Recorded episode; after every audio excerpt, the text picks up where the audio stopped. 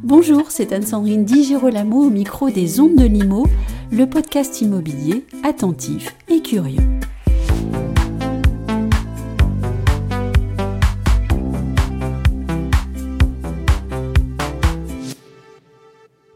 À la rentrée, on aime repartir d'un bon pied avec de l'énergie et le sourire. Et c'est tout à fait l'état d'esprit de notre invité, dont l'enthousiasme et l'amour pour le métier d'agent immobilier sont sous chacun de ses mots. Voici Charles Marinakis, président de Century 21, pour parler du marché de l'immobilier existant et de certaines des questions qui se posent à nous en matière d'immobilier en ce mois de septembre. Charles Marinakis, bonjour. Bonjour. Quelle rentrée, n'est-ce pas? Alors à la rentrée, on se pose toujours plein de questions, mais je crois qu'en cette rentrée 2022, on s'en pose peut-être encore plus que d'habitude. La première question que j'aimerais vous poser, c'est celle-ci. Est-ce que les, prix euh, de l'immobilier existant, qui ont beaucoup augmenté dans les derniers 24 euh, mois, euh, sont-ils engagés vers une décrue désormais Avérée? D'abord, vous avez raison, on a vécu une fin d'été assez agitée, mouvementée, avec à la une quasiment de tous les médias cette problématique du taux d'usure qui est en train d'un peu, c'est vrai, de gripper le rouage de, de l'accession à, la propriété. Donc euh, c'est une rentrée effectivement où on va se poser plein de questions, notamment celle-ci qui est l'éternelle question de savoir si les prix vont baisser. Oui. Je dirais que vous savez, je suis un, j'ai toujours dit que ce, marché il avait une faculté incroyable de, de s'auto-réguler. Et mécaniquement, il va s'auto-réguler. C'est vrai qu'aujourd'hui, euh, quelques acquéreurs sont empêchés du fait du taux d'usure. Donc, euh, mécaniquement, ça va réguler ce marché-là. De là à dire que les prix vont plonger, ça sera pas le cas. Mais il va y avoir nécessairement un ajustement des prix, si vous voulez, par le jeu de l'offre et de la demande, qui est une mécanique bien connue, mais, mais qui va s'appliquer, à mon sens, euh, à compter du de début septembre, c'est quasiment certain en tout cas. Voilà. Et, vous n'avez pas encore vu de, de modification ou d'évolution? Parce qu'au mois de juin, vous annonciez quand même une possible décélération de l'augmentation des prix. et alors maintenant, où est-ce qu'on en est réellement? Non, mais je, les prix auraient, euh, dans tous les cas, si vous voulez, euh, seraient revenus à la raison. On aurait effectivement une décélération des prix. Je pense que, alors ça va être un peu compliqué, mais on va cette décélération va s'accélérer pour le coup, mhm. mais euh, elle va s'amplifier, disons, parce que c'est vrai que ce, on est dans une situation un peu de blocage où le taux d'usure et les taux d'intérêt se télescopent. Ça va probablement amplifier, si vous voulez, le, le, le gel des prix ou probablement une stagnation. Une, stagnation, c'est sûr, et dans certaines régions de France, une diminution, un ajustement. Moi, j'aime bien parler d'ajustement. Euh, Parfois, on, a l'impression que certains voudraient qu'il y ait une espèce de crash ou une bulle immobilière. Il n'y a pas de bulle immobilière, il n'y aura pas de crash, les prix vont pas chuter de 30%, mais il y a un, nécessaire ajustement. Et je crois que c'est presque sain que nous ayons des périodes comme ça, un peu d'accalmie, où les marchés euh, temporisent un peu, prennent du temps, se restructurent et, et arrivent à, à des situations plus raisonnables que euh, situation inflationniste telle qu'on l'a connue sur les 24 derniers mois. Oui, la, la raison est finalement l'ami de l'économie. Exactement, la raison, euh, c'est une jolie phrase, pour le coup, euh, je vous promets, je vous l'emprunterai souvent, mais la raison est exactement l'ami de l'économie, c'est une, c'est un très bon résumé de la situation actuelle. L'économie nous contraint à la raison, voilà. En 2021 et 2022, vous, vous, disiez chez Century 21 que les maisons ont affolé le marché. D'ailleurs, euh, beaucoup d'autres groupements l'ont annoncé. Est-ce qu'on recherche toujours en France une maison, euh, et si possible une maison avec de l'espace et un jardin Ou bien est-ce qu'on peut dire qu'il y a déjà plus de maisons à vendre de toute façon? Non, il y a toujours des maisons à vendre, si vous mm. voulez, parce que dans la décision de cession, il y a, il y a malheureusement toujours des, des, des, décisions qui sont des décisions pour des motifs... Euh, des situations compliquées ou euh, qui font que vous êtes euh, il y a une partie de contrainte dans la session, il y a une partie de choix, mais il y a aussi une partie de contrainte. Donc, forcément, il y a toujours, il y a toujours des mouvements qui se font, y compris sur la maison. Mais c'est vrai que ça se raréfie parce que ça a été très prisé. Covid oblige. Et puis, je crois que les Français ont, ont eu mené une réflexion sur leurs conditions de vie au sens large du terme, et y compris d'ailleurs sur les conditions immobilières, sur la notion d'espace, de mètre carré, de confort de vie euh, au sens de, de l'habitat et puis aussi de confort économique, hein, en allant un peu plus loin, parfois en grande banlieue des grandes métropoles françaises, euh, en plus grande province, etc., pour retrouver du, de l'espace et du confort, et pas que du confort matériel, il y a aussi du confort économique dans ce choix d'expatriation. Oui, vous avez parlé euh, de, de l'évolution des modes de vie des Français, hein, parce que euh, avec le Covid, ils ont véritablement imposé à leur rythme de vie une modification. Euh, qu'est-ce que vous pensez du parcours résidentiel des Français aujourd'hui? Vous voulez dire dans la chronologie de la démarche d'achat ou dans le raisonnement euh, qui prévaut à l'achat, si vous voulez? Dans, dans leur démarche d'achat, oui. Mm, je crois que la démarche, elle n'a pas trop changé, si vous voulez. Elle s'est très digitalisée, vous le savez. Aujourd'hui, les gens commencent par sélectionner et découvrir euh, les biens qui pourraient les intéresser au travers de différents supports digitaux et bien sûr, bien sûr les sites internet, le nôtre en particulier. Hein. on a quasiment 40 millions de visiteurs par an sur le site 121.fr. Mais, mais après, je crois que, et c'est ce qui fait d'ailleurs le charme de notre métier, si vous voulez, vous savez qu'il y, y a eu des tentatives d'ubérisation du métier d'agent immobilier de longue date. J'ai toujours dit que je ne croyais absolument pas à ces modèles-là, et d'ailleurs, les derniers chiffres des différentes plateformes le prouvent. Euh, donc je crois qu'une fois que le choix est fait, et la digitalisation de ce point de vue-là a amené une grosse valeur ajoutée en termes d'amplitude de choix, euh, de visibilité, de qualité des images et, des informations qu'on peut transmettre à nos clients. En revanche, après, euh, la réalité reprend le dessus et c'est tant mieux et on retrouve euh, une démarche clientèle qui est une démarche euh, spontanée et directe, c'est-à-dire on appelle, on se rend dans l'agence, on va voir l'agent immobilier présent sur le secteur qui est le plus efficace, en tout cas le plus dynamique. Et puis voilà, on reprend une démarche, visiter des biens, euh, faire des choix, arbitrer, et, on reprend une chronologie opérationnelle euh, un peu conventionnelle. Et je dirais pas que ça n'a pas changé depuis la nuit des temps, mm. à part la partie très en amont, si vous voulez, qui est la partie euh, visuelle, visible, etc. La partie active, elle a quand même pas beaucoup changé. Et par bonheur, on continue à faire tous les jours visiter des centaines et des centaines de clients qui ensuite réalisent leurs rêves. Oui, alors tout à l'heure, on parlait des bienfaits de la raison. Finalement, on parle aussi euh, du charme de l'humain et tout ça, on l'a gardé. Ça, c'est bien. Mais ne nous enlevez pas ça. On fait le plus beau métier du monde. On rencontre des gens, on dit bonjour, on dit au revoir, on leur fait visiter des lieux sublimes. On contribue à leur projet de vie, à installer des familles, à les rendre heureuses. Non, faut pas. Enfin, surtout, moi, je, suis un farouche défenseur de l'agent immobilier, acteur local de sa cité, engagé, euh, proche de ses clients. Euh, voilà, c'est faire visiter un bien à des clients quand vous voyez que euh, sans jeu de mots, la lumière, euh, ça brille dans, dans leurs mhm. yeux. C'est un moment de partage qui est, qui est un moment sympa. Voilà. De partage et d'entrée dans la vie des, des Français. Exactement. Moi, je, surtout, ne nous enlevez pas ça. Voilà. Quoi qu'il arrive, on continuera à, à à accompagner nos clients dans la visite des biens. Qu'est-ce que vous pensez de l'accès au crédit en ce moment? Alors les courtiers ont en effet euh, noté que désormais de bons dossiers sont parfois refusés. Qu'est-ce que vous constatez, vous, sur le, sur le terrain? On constate effectivement que le, les refus de prêts, si vous voulez, ont augmenté. Alors peut-être pas dans la proportion euh, telle qu'elle est présentée par les courtiers. Euh, oui, parce qu'ils communiquent beaucoup sur cette question, au point qu'on peut peut-être chercher à la modérer aussi. Oui, oui. Bon, les courtiers, si vous voulez, c'est leur gagne-pain. On va pas se voler la face. Donc ils ont, je les aime bien, nos amis les courtiers. Ils, ont un petit peu amplifié le phénomène, mais ils sont assez craintifs pour leur métier et qui a subi, c'est vrai, pour le coup, les dommages collatéraux de la situation bancaire actuelle. On les comprend. Ils ont beaucoup agité d'ailleurs les médias, hein, on se l'est dit tout à l'heure. Il y a une partie de vérité. C'est vrai qu'il y a euh, plus de dossiers qu'avant, si vous voulez, qui n'obtiennent pas leur financement. Alors, il faut aussi faire le tri. Hein. Il y a des dossiers qui, dans tous les cas, n'auraient pas obtenu les financements, taux d'usure ou pas. Et il y a une fraction des dossiers que personne ne sait dire aujourd'hui tout à fait, tout à fait objectivement, qui est, dont les refus sont exclusivement dus au dépassement du taux d'usure. Voilà. De dire que c'est 50% des dossiers, je pense que c'est pas le cas mais il y a effectivement une, une, recrudescence, si vous voulez, de dossiers qui essuient des refus bancaires. Voilà. Ce qui est, euh, pour le coup, la révolution dans le monde de l'immobilier, parce qu'on n'avait pas connu ça depuis des années. On chassait le taux, la question c'était de savoir quel taux on allait avoir. Bon, ben maintenant c'est bien, parce qu'on est revenu à la raison.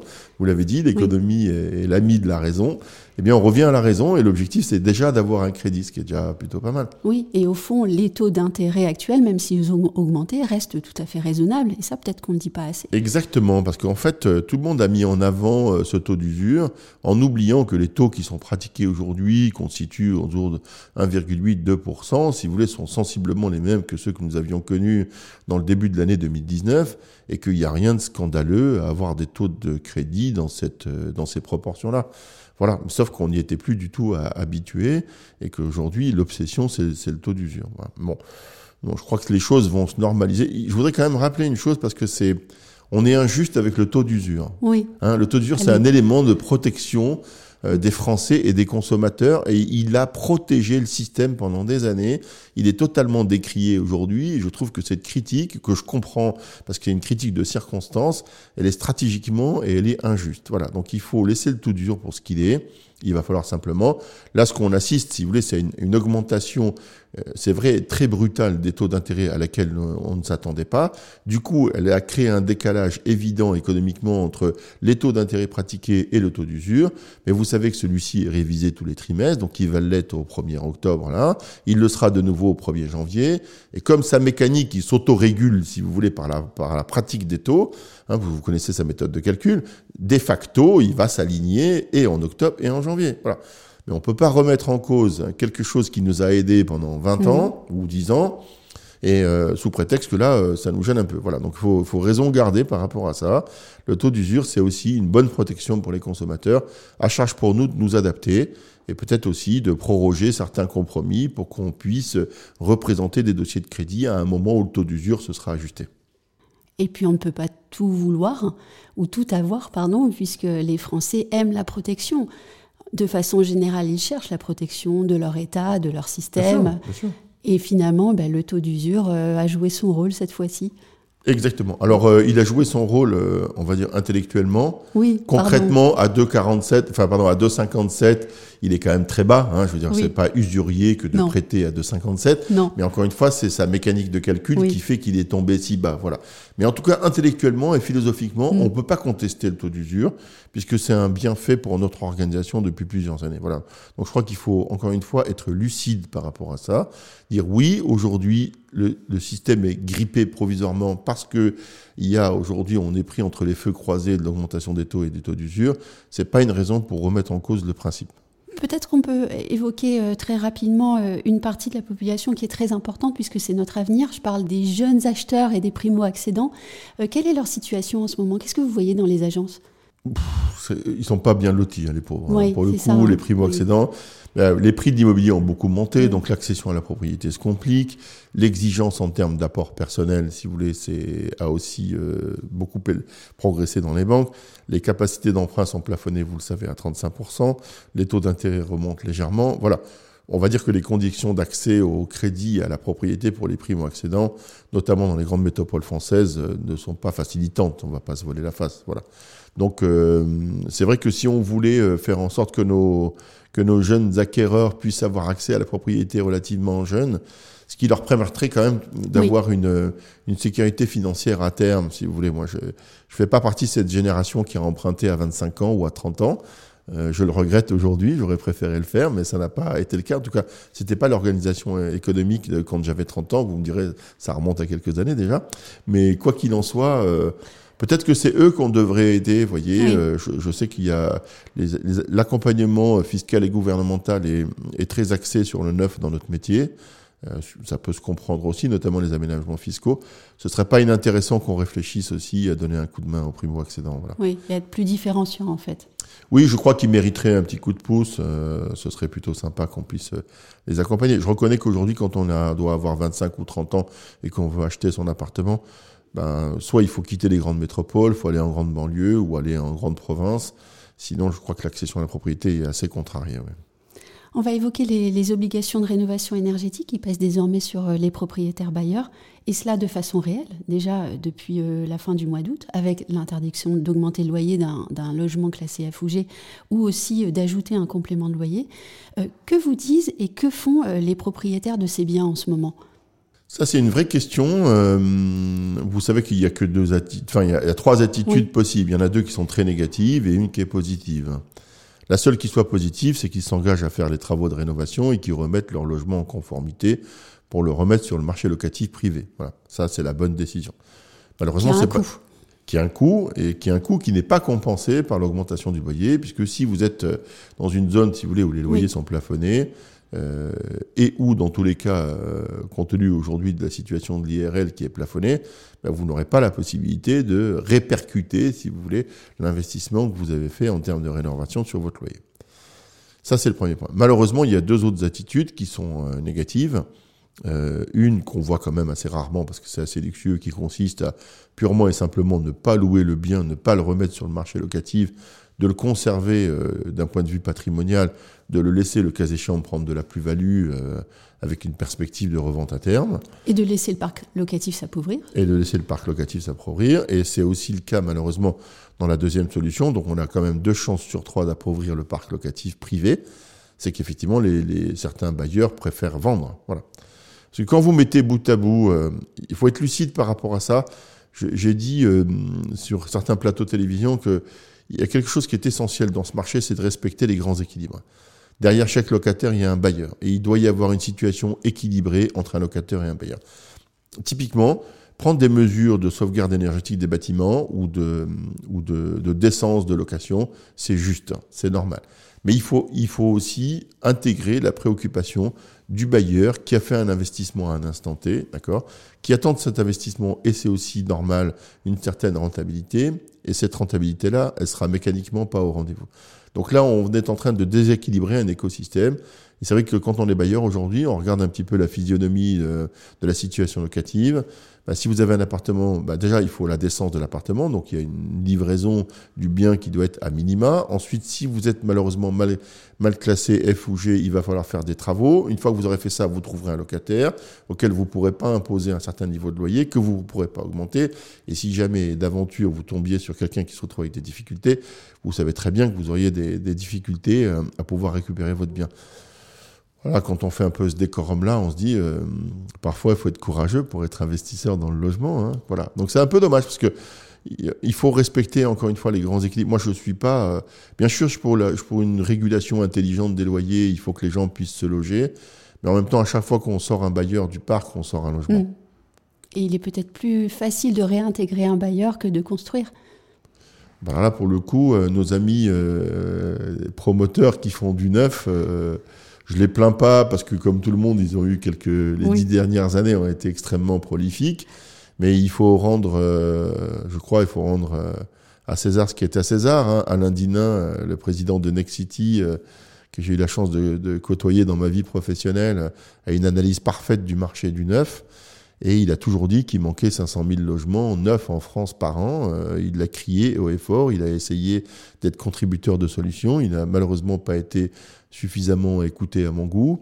Et je crois qu'aujourd'hui, on est à 100 000 ou 130 000 logements, donc il y a un vrai déficit du neuf. Et, ça n'a pas l'air de s'arranger. Hein. Les contraintes de construction, le coût des matériaux, là aussi, il y a des facteurs convergents négatifs vers le neuf. Alors très égoïstement, je pourrais dire que bah, tant mieux, tous les acheteurs du neuf, je vais les retrouver dans l'ancien, ce qui m'arrange. Mais, mais je crois que c'est pas sain, encore une fois, pour les grands équilibres du marché. Voilà. Je vais euh, enfin m'adresser au chef d'entreprise que vous êtes.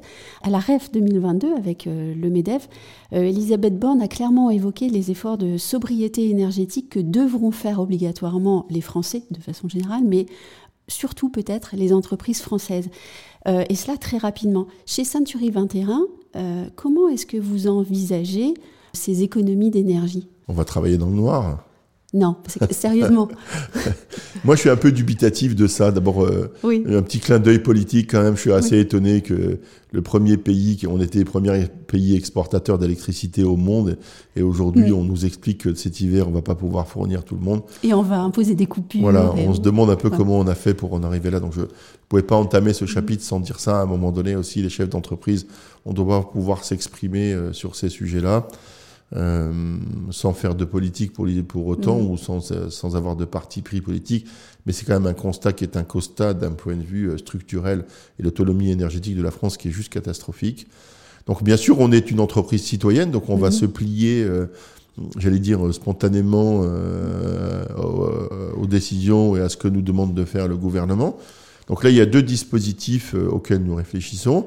Ben nous, déjà, à 121 France, en tant qu'entité juridique, on va regarder euh, comment on peut faire des économies d'énergie hein, en, étant plus attentif aussi à nos gestes au quotidien, de couper les climatisations, de couper la lumière, enfin d'avoir une meilleure gestion de notre énergie. D'autant que vous avez des vitrines. Alors là, c'est pour le réseau. Donc deuxième dimension, vous avez raison. Pour la partie réseau, euh, évidemment, euh, pour nous, l'économie d'énergie, on va d'abord et avant tout la trouver dans l'éclairage de nos vitrines et on va euh, engager un process, si vous voulez, de recommandation à nos agences pour qu'elles puissent éteindre leur vitrine plus tôt qu'elles ne le faisaient jusqu'à présent, peut-être un peu moins les éclairer, enfin voilà, trouver une préconisation, si vous voulez, pour qu'on puisse encore une fois, euh, remplir notre, notre rôle de, de citoyen, d'entreprise citoyenne au sens large du terme. Nous, on est plutôt un réseau citoyen. Vous savez, on a été le premier réseau à ne pas publier des annonces qui n'étaient pas accompagnées de DPE. On a été les premiers à avoir une position ferme sur ce sujet-là. Donc, on est très respectueux de, la cité au sens large du terme et de ce qu'a décidé l'Agora. Donc, on va se plier à la décision de l'Agora.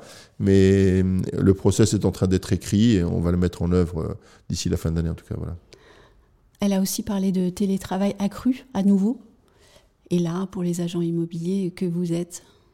Non, mais ça, c'est pour nous, c'est une vue de l'esprit. Voilà, il mhm. faut, être euh, clair. Après, euh, peut-être que d'autres entreprises dont les métiers permettent le télétravail, quand on est agent immobilier, je vous l'ai dit tout à l'heure, euh, le plaisir et le devoir d'un agent immobilier, c'est d'accompagner ses clients. Et là, il y a une, c'est antinomique entre la notion de télétravail et la notion d'accompagnement. Si certains postes peuvent euh, bénéficier du télétravail, je sais que nos, que nos franchisés et nos, nos partenaires le feront d'eux-mêmes, si c'est aussi euh, le sens de l'organisation qu'ils veulent donner à leurs entreprises. En tout cas, le métier d'agent immobilier, si euh, il est incompatible de mon point de vue avec le télétravail. Voilà. Et c'est même pour nous ce serait une faute professionnelle que de ne pas accompagner nos clients. Donc, euh, on ne pourra pas malheureusement euh, suivre Elisabeth Borne sur ces recommandations-là. Voilà. Et on va laisser un peu de plaisir aux Français quand même. Oui, oui, bah, nous on a le plaisir d'exister dans nos villes, dans nos villages, dans nos cités. On partage la vie des commerçants, la vie des clients. Et voilà, la vraie vie, c'est aussi de se rencontrer, c'est aussi de discuter, de prendre un café, d'aller visiter un bien, etc. Donc euh, non, non, on veut pas, on veut pas se priver de ça, mais mais mais que si, ça convient, après chacun trouvera son organisation. Nous, le télétravail, ça n'est pas une organisation qui, d'abord, elle ne nous correspond pas intellectuellement, euh, affectivement, et ensuite, elle est incompatible avec la pratique de notre métier. Voilà. Et quel plaisir de voir votre sourire et un visible amour du métier. Oui, oui, mais euh, moi, je, voilà, m'enlevez pas ça. Ne nous enlevez pas euh, nos relations. Tout le monde fait tout ce qu'il peut pour nous enlever la relation avec nos clients. Mais non, non. D'abord, ils n'y arriveront pas. et ça, c'est le premier point. Et ensuite, nous, on est, on est fan de ça, quoi. Notre, euh, alors, je vais un peu prêcher pour ma parole. Vous savez qu'on est, on a été élu meilleure entreprise de la relation client depuis sept ans maintenant. Euh, ça a du sens ce qu'on fait. Voilà, on est très attentif à ça. Et, moi, je suis vraiment, vraiment un farouche défenseur de l'agent immobilier. Les agences Century 21 sont des acteurs locaux engagés dans leur cité. C'est des commerçants de proximité. Ils sont proches de leurs clients et vous ne me verrez et ne m'entendrez jamais dire le contraire parce que c'est ma conviction profonde et c'est aussi mon affection profonde pour ce métier. Voilà. Charles Marinakis, merci beaucoup. Merci à vous de m'avoir reçu.